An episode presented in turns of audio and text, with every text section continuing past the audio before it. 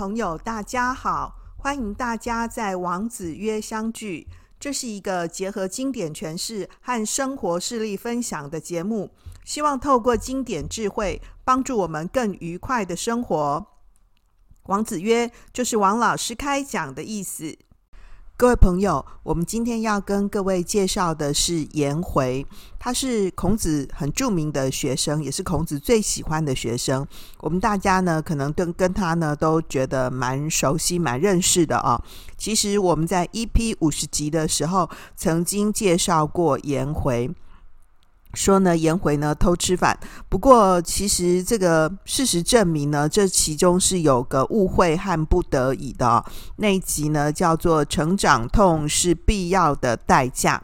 如果有兴趣的朋友呢，可以回去收听那一集。今天呢，我们要跟各位呢介绍颜回的另外的故事啊。颜回字子渊，又称颜子、颜渊呐啊。哎，我们现在呢称颜渊呢，其实用的是他的字啊，因为他字子渊。唐代的时候呢，皇帝叫李渊嘛，啊，李世民为了避他的讳呢，曾经一度呢改动这个颜渊的字啊，就不再用子渊这个字了啊，用子权。那颜回呢是春秋时候的鲁国人，也是孔子呢七十二弟子当中呢之首。孔门呢，四科十哲里面呢，德性门啊，德性科呢之一啊，被认为说是孔子呢最得意的弟子，所以呢排名在孔门的第一位啊。颜回的年纪呢比孔子少三十岁，他家很穷嘛哈，但是呢能够安贫乐道，那加上呢他又很聪明好学，闻一知识啊，品性呢很优越，所以孔子呢称赞他的贤德。也是呢，孔子这个心法传承的这个直系弟子啊。可惜的是呢，这个颜回啊，四十岁呢就去世了啊，不幸短命而死啊。但是后世呢都推称颜回是复圣，复啊，这个复就再一次的意思啊，就再一个圣人啊，就是说。其实，在颜回呢短暂的一生当中呢，他根本就是一个穷学生嘛，哦，在一个穷人的位置上面呢，他没有依靠呢任何的职务啊、财富这种东西的加持跟证明，就已经证明呢他其实是一个优秀成功的人。所以是被称作是复圣啊，所以从这个意义上面说呢，颜回真的是非常纯粹跟了不起的一个人啊，所以这就是我们今天这一集呢要介绍他呢很关键的一个原因啊，就是孔门呢谈呢四科十哲呢这样的一个典故呢，其实十哲就十个优秀的哲人啊，其实是根据呢《论语》里面的先进篇里面提到的十大弟子来说的啦啊。这个《论语》里面提到说：“从我于陈蔡者，皆不及门也。”就孔子感叹说，他当年啊，这个被这个围困陈国跟蔡国的时候的这些弟子啊，现在都已经不在我的门下了。所以书中就继续记录说呢，哎，有德性门啊，有谁呢？有颜渊呐、闵子骞、冉伯牛、仲弓。那颜渊就颜回嘛，哈，排名第一，就是呃德性上面很好的啊。另外呢，有言语上面很表现很优秀的，像是这个宰我啊、子贡。另外有政治上面、政事上面的专长的人，像是呢冉有、记录，也有文学上面很优秀表现的弟子，像是子游、子夏啊。那呢，这四颗十哲的这些哲人呢，呃，我们会在往后的节目里头呢，陆续跟大家介绍哦。那有一些是我们大家就是比较熟悉的啊，像是颜回啊，哦，今天要讲的闵子骞啊，就是二十四孝里面有提到说他穿的这个很薄的那个棉布衣啊，被后母抠斗，对不对？哦的那个人啊，那宰我大家就听过宰我奏请嘛，子贡啊是这个大商人啊，啊不过这些呢没有关系，我们会在后面的节目里头呢，慢慢跟各位呢分享他们的人生。生小故事，这个在唐代开元八年的时候呢，这个塑孔门四科的这弟子十个人的这个坐像于孔庙，配享先圣啊，所以配享孔子，所以称作十哲。那这十哲里面呢是没有曾子的，就是曾生啊，因为这个曾生呢以孝闻名嘛，所以就也把这个曾子的塑像呢。就是也一起雕塑起来，放在这个石泽的旁边哦。呃，颜回呢，受到宋代思想家的称赞哦，变成是这个超凡入圣的师表，就是因为他能够持之以恒，保持操守，所以他的性格呢，最接近于完美成圣的典范嘛、哦。那他呢，这个体弱多病，二十九岁的时候头发就白了。刚讲说年纪轻轻呢就死了啊，那呢这个颜渊死的时候呢，孔子呢七十三岁。孔子听到这个噩耗啊，孔子就放声痛哭说啊，老天爷呢要让我的理想不能传下去啊，简直是要我的命啊！哦，老天爷呢不要让我的理想传下去啊，是要我的命。所以孔子非常痛心呢，很感慨的说，是天丧于啊。这个“于”就是我的意思啊，天丧于啊。那孔子呢，非常的悲痛嘛。那孔子的左右的这个学生呢，就安慰说：“老师，你不要这样子太悲伤了啊。”然后孔子就回应说：“太悲伤了吗？我有太悲伤吗？不为这样的人悲伤，还能为谁悲伤呢？啊！所以其实这个孔子。就是虽然周围的人呢都安慰孔子、哦，那呢，但是孔子认为说颜渊呢如果不早死的话，一定会变成是一个更了不起的人。所以当他过世的时候，其实孔子极度极度的感叹哦。那这个孔子呢的这么多学生当中呢，颜渊是受最受到呢夫子。称赞的孔子称赞他说：“回也，其心三月不为人，就三月啊，不违背人啊。就是其余的弟子呢，能够保持几天，甚至于是一个月呢，也就呢到头了。就是说，孔子称赞他说呢，这个颜回啊，可以长期的在思想跟行动上面呢，都遵守仁德。”所以颜回就是真的是这个道德上面啊，哈，很，很能够呢，这个自我约束跟自我实践啊。所以呢，原文说他三月不为人，三月不是真的三个月的意思啊，这三是多数啊，就是说他这个长时间都能够这样子做得很好。那呢，颜渊我们最熟的就是他一簞食一瓢饮嘛，人不堪其忧，回也不改其乐，对不对？就是只有一小盆饭呐、一瓢水喝啊，住在那种很简陋的巷子啊、房子里面，就一般人会对对这种现实生活里面啊，物质生活条件这么差啊，觉得很烦恼，对不对？然后。别人发愁还顾不过来，可是颜回呢，仍然能够保持快乐的心情啊、哦。就是其实呃，不是真的我们现在讲的这个快乐啦，就是他一般的情况之下呢，他的那个心情是很能够平静的，是能够不在这样的一个物质条件这么差的情况之下呢，去改变他自己的心智、心内心的追求啊、所以孔子呢称赞他说。颜渊呐，真是一个贤人，贤哉回也啊！那孔子觉得说呢，他在这么多个学生当中呢，他最能够呢跟颜回呢产生共鸣。那跟颜渊讲什么啊？颜渊也就真的会去做哦。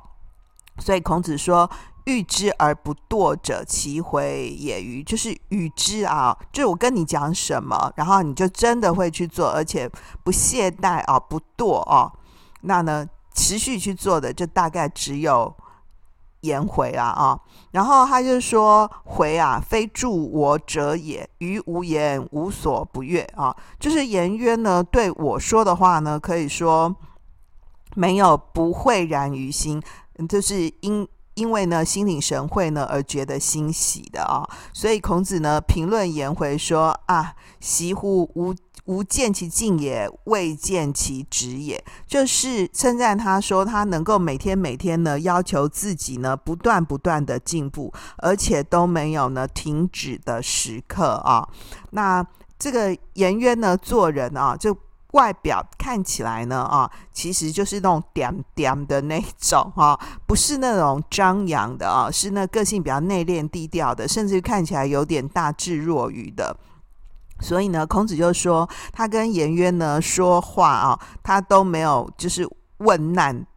问难的那个样子啊，就看起来好像是傻傻的哈。可是呢，等到呢这个回头呢，暗暗观察颜渊的行为举止的时候呢，就又发现说呢，这个颜回啊，足以发挥呢这个孔子教诲他的道理，所以才发现说他一点也不傻啊。所以原文是写说，孔子说，哎，他跟他聊天呐、啊，吾与回言终日啊，一整天谈话。不违如愚，就看起来公公啊哈，然后都不会违背老师，就不会跟老师呛瞎了哈。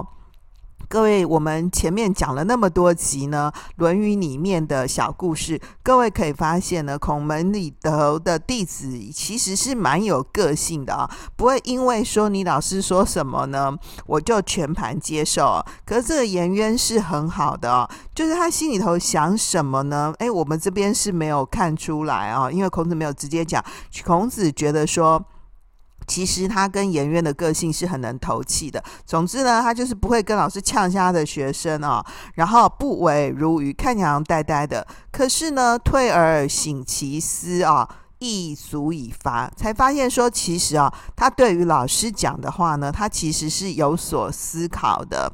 他根本就不是外表看起来那个样子啊。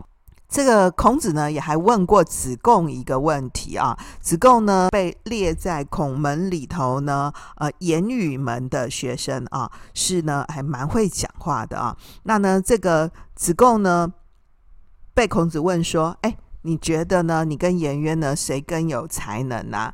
你看这老师怎么问一个这么这么呛的问题啊？对不对？根本挑拨同学之间的感情嘛。那呢？不料呢，这个子贡怎么回答呢？子贡回答说啊啊，我哪敢跟颜渊比啊？颜渊那个人呢、听到一个道理呢，就能够发扬出十个来。那我听到一个道理呢，顶多能够呢，就是回应出两个了啊，就是闻一知二跟闻一知十的不同嘛，哈。那这个。嗯，各位就可以发现说，其实子贡是还蛮知道分寸的，他也知道说颜渊比较优秀。老师问他这个问题，虽然是非常辛辣，对不对哈？可是他也就很知道礼分呢，自己知道分寸呢。就这样回答了。照理说这样子回答也就很对了，没想到孔子居然回应说：“孔子跟子贡讲说，对啊，我也觉得你不如颜渊呢。”你觉得这个老师是怎样啊？哈，所以当呢子贡回答说：“是啊，何敢忘回啊？啊，回呢是文艺之时啊，是啊，就是我啊，是文艺。”之二，孔子还回答了两次。对啊，对啊，你不如他，我也知道呢，我也认为呢，你确实是不如他的，真是很呛，对不对啊、哦？那呢，孔子呢，在另外的篇章里面提到说啊，其实颜回啊，其恕乎啊？大家认为说颜回日子过得怎么样呢？啊，他生活过得 OK 吗？富庶吗？哦，不，颜回屡空啊。屡屡空，就是他家里头呢，常很没钱的，日子过得呢很辛苦的啊。但是呢，这个四啊，就是这个子贡啊，端木四啊，他呢或直焉，一则屡众，他很能够呢这个预测那个经济市场的情况，而且呢，他做生意做得很成功啊，有钱人呐、啊。那呢，就是把的颜回呢跟四呢。子贡啊，做了一个对比。好，刚刚讲呢，这个颜渊的这个相关的这个文句呢，我们会做在这一期的原点讲读里头。不过因为都是比较短的句子啊，呃，我们平常呢也都比较熟悉啊，所以我们就简单的呢跟各位带过就好。呃，今天比较想要集中说明的是呢，颜渊呢问孔子啊，什么叫做人道？刚刚不是讲说孔子提到说呢，他讲的事情呢，颜回呢都能够亦步亦趋的跟着孔子学习嘛？那要学什么呢？就是学道、求仁呐，哈。所以有一次呢，颜渊问孔子说：“哎，老师啊，什么叫做人道呢？”孔子回答说：“克己复礼为仁啊。”啊，那呢，什么叫做克己复礼呢？这个。孔子回答说：“克己啊，就是能够约束自己啊，让每件事情呢都合乎理。那其实这样子就是做到仁了啊。如果有一天呢、每一个人都能够约束自己，每件事情呢都能够合乎理，那么天下的人就会称赞说，这个人呢是仁者。那么。”从这个地方来看呢、哈，我们可以发现呢，孔子呢对于呢人呐、做了一个呢明确的解释啊，就是礼跟仁呢必须是要连在一起说的。啊，那从这里也可以看出来说，孔子有提到说，为人由己而由人乎哉？就是去实践人道，必须是要从自己做起的。就难道还要靠别人吗？啊，意思是说不用呢靠别人啦。哦，那颜渊呢听完孔子的对于人的回答。之后呢，啊，那颜渊又进一步问老师说：“那么，请问呢，实行仁这个具体的纲目是什么啊？请问其目啊？”那孔子就回答说：“哎，这个非礼勿视，非礼勿听，非礼勿言，非礼勿动，就是不合乎礼的东西啊，我就勿视，我就不要看嘛，哈，不合乎礼的声音呢，我就不听，然后不合乎礼的话呢。”这种语言我也就不说，不合乎礼的事情呢，我也就不去做。所以孔子呢，就从视、听、言、动里面去谈说，这个克己复礼啊，要怎么执行？啊，颜渊听完之后呢，哦，颜渊就回应说啊，我虽然呢是性格比较迟钝啊、不敏啊，但是呃。请让我呢照着您说的这些话呢去做吧啊！颜渊呢显然就是听懂了啦哈。孔子呢回答呢这个颜渊呢克己复礼为仁的时候呢，其实是从个人修养德性的角度呢的切入来说明的啊。这个克这个字啊。克服的克了哈，这克呢，从甲骨文上面来看呢，那个字形就好像是人穿着盔甲一样，意思是指的说这个壮士呢能够战胜艰巨的任务，然后克服困难的意思。所以克啊，就是克服、胜过、克制的意思啊。克己啊，按照朱熹的解释，就是克服自己的私欲。复礼呢，复就是反复回复的意思啊。复礼呢，是指的是分寸节度嘛，那也是人类行为的规范。所以呢，克己复礼就是克制呢自己的私欲呢，回到呢这个礼的规范上面来说的啊。其实这个克己复礼的这种规范呢、是发自。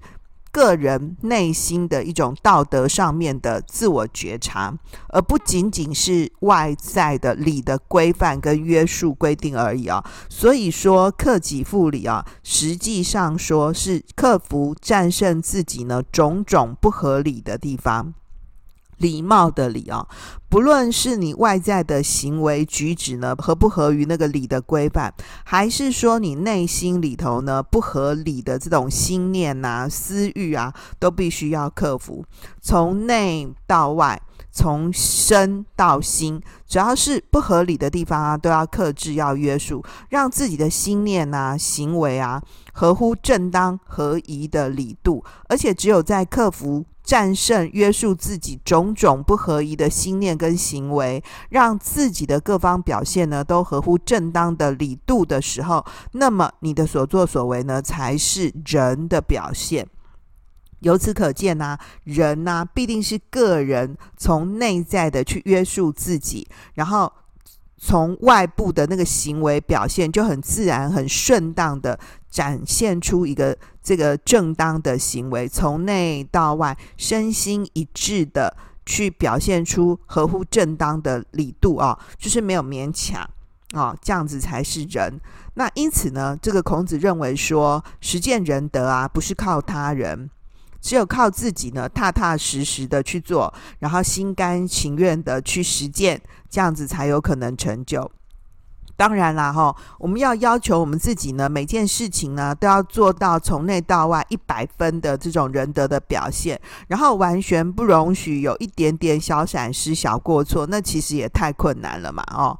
那所以孔子呢，有很鼓励性的表示说：“人远乎哉？我欲人斯人至矣，对不对？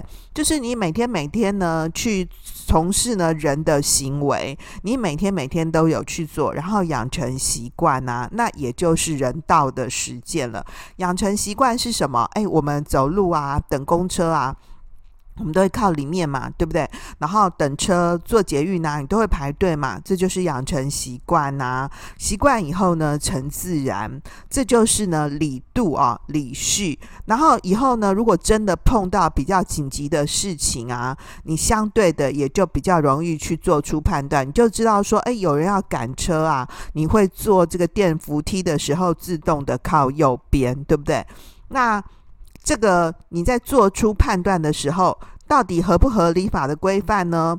合不合道德呢？合不合风俗呢？还是只是合法呢？我们说法律呢是落后指标嘛，那做出这些判断的标准呢，就是你平常生活养成的习惯。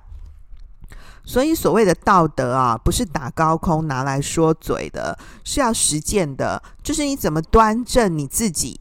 你是有礼貌的，是合于礼度、礼序的这种生活的教养，也就表现出你是怎样的人嘛。那么颜渊呢，在这个对话里面呢，更进一步的去请问老师呢，这个仁德的实行的这个细项，孔子就回答说：非礼勿视，非礼勿听，非礼勿言，非礼勿动，就是从视。听言动当中呢，去防范啊，远离不合理的事情产生啊。就是孔子先从大原则去说明呢，实践仁德的方法，就是克己复礼嘛，是要克制自己不正当、不合宜的心念跟行为，使这个表现呢能够有合于礼度。然后现在孔子呢又进一步的指示说，要从。眼耳口身入手，去防范自己的这个身心的行为呢，去违背仁德。那是啊，就是从外在的感官，就是眼睛的这个视觉啊。耳朵的听觉啊，嘴巴上面讲的话啊，以及行为的表现，去自我约束、自我克制，就是不要放纵自己的身心，不要沉迷私欲，以免呢造成自己行为上面的偏差。这就是克己嘛，哈。然后从行为举止上面呢，能够要求自己事事恭敬啊，不逾越，合于礼仪，那其实就是前面讲的复礼。啊，所以这个君子做人呐、啊，其实是用合于义的当做原则，那用自己的行为呢，举止合于礼节去实践，然后用谦逊的言语呢去表达出来，并且以诚信的态度呢去完成它，能够做到这些，那么其实就是一种对于人的追求，大家就会称赞说他就是一个。合乎仁德的人哦，可以发现说呢，这个颜渊呢，对于这个要求啊，实践人道呢啊，对自己的一个内在的修身，以及呢与外部呢世界、社群啊、社会的互动上面呢，其实孔子都加以点醒啊。那颜渊呢，也就都还问的蛮仔细的啊。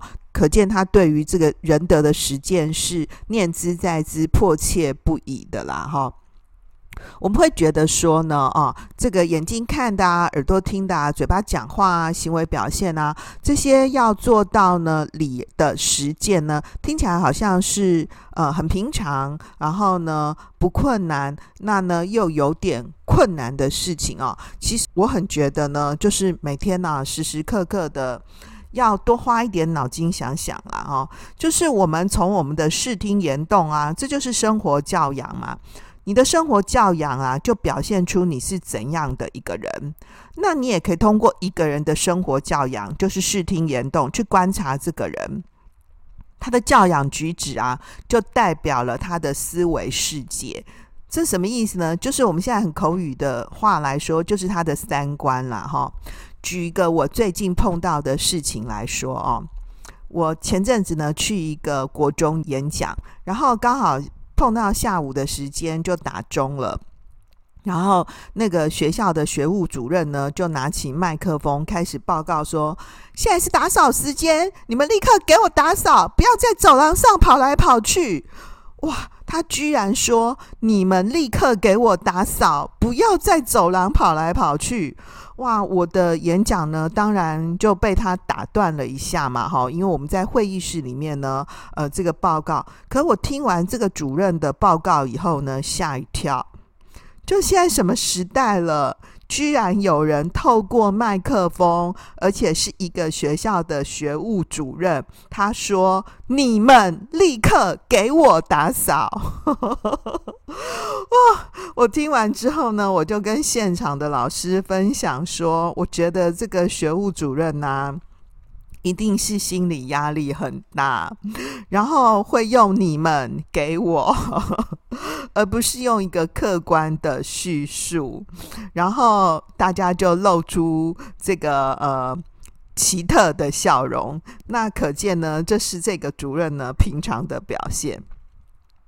然后呢，又我记得还在另外一个会议上面啊，呃，也是一个有一些这个行政主管的这个参与的场合，也是一个中学的这个学务主任。那个学务主任呢，站起来呢，这个分享他带领学务处呢的这个主政的经验。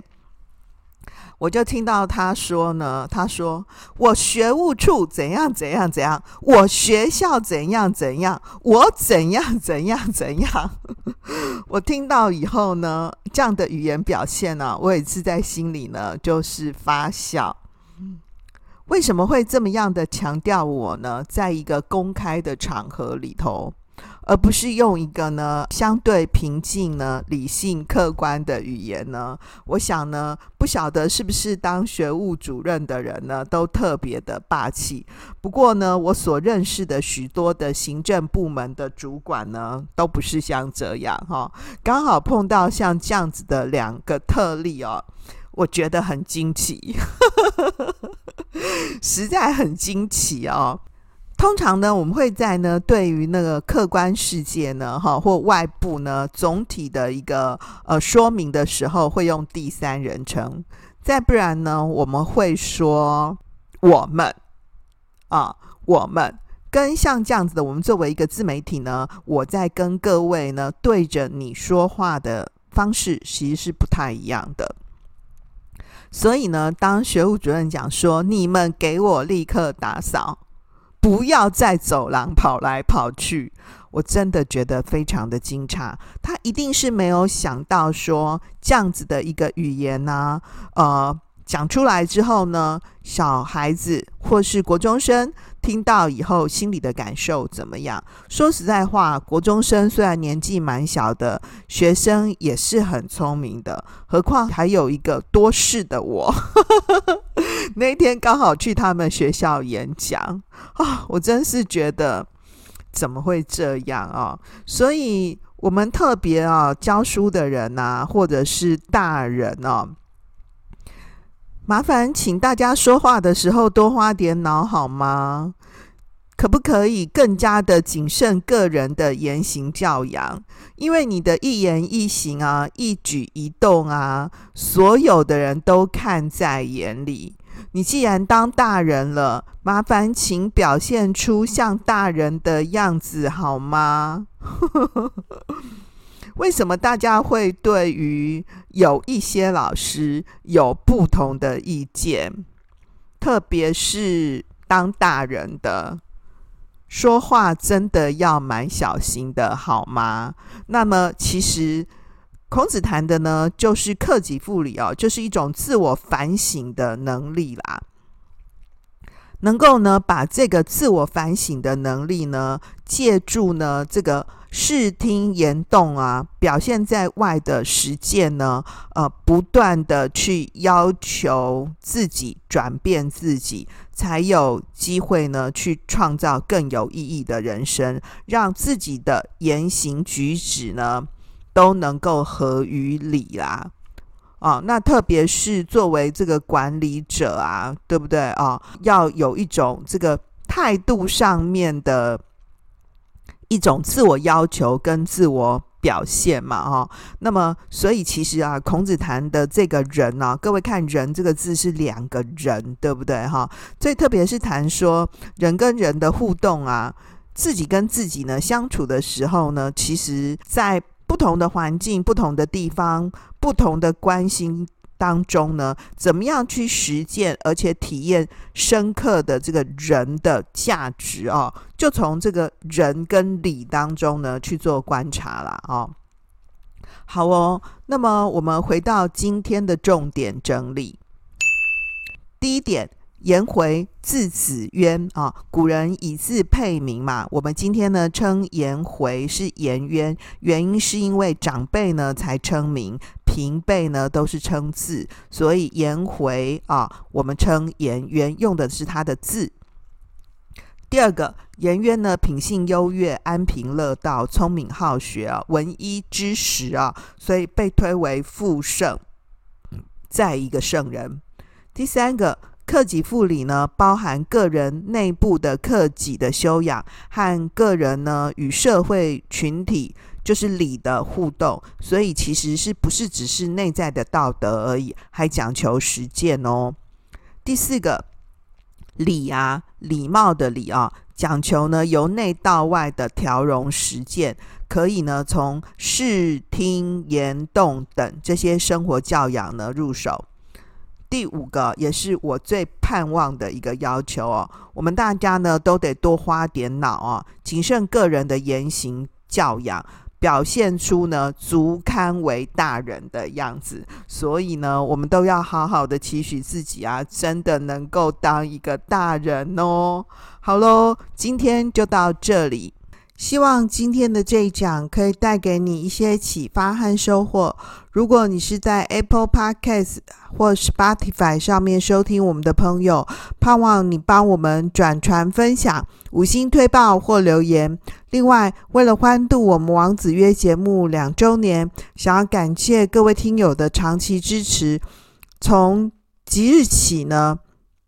我们在节目的下方有一个王子约的抽奖连接，欢迎大家提供我们节目制作上的建议，一起庆祝王子约生日快乐。我们会在提供建议参加抽奖的朋友当中，抽出一部分朋友自赠王子约的文创商品。时间是从二零二三年五月十一号到六月十五号为止。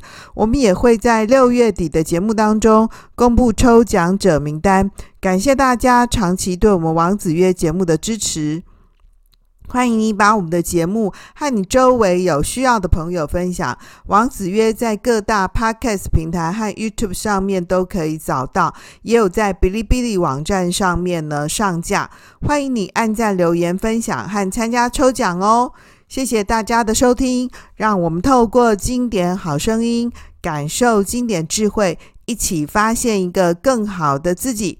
我是王老师，我们下次见喽，拜拜。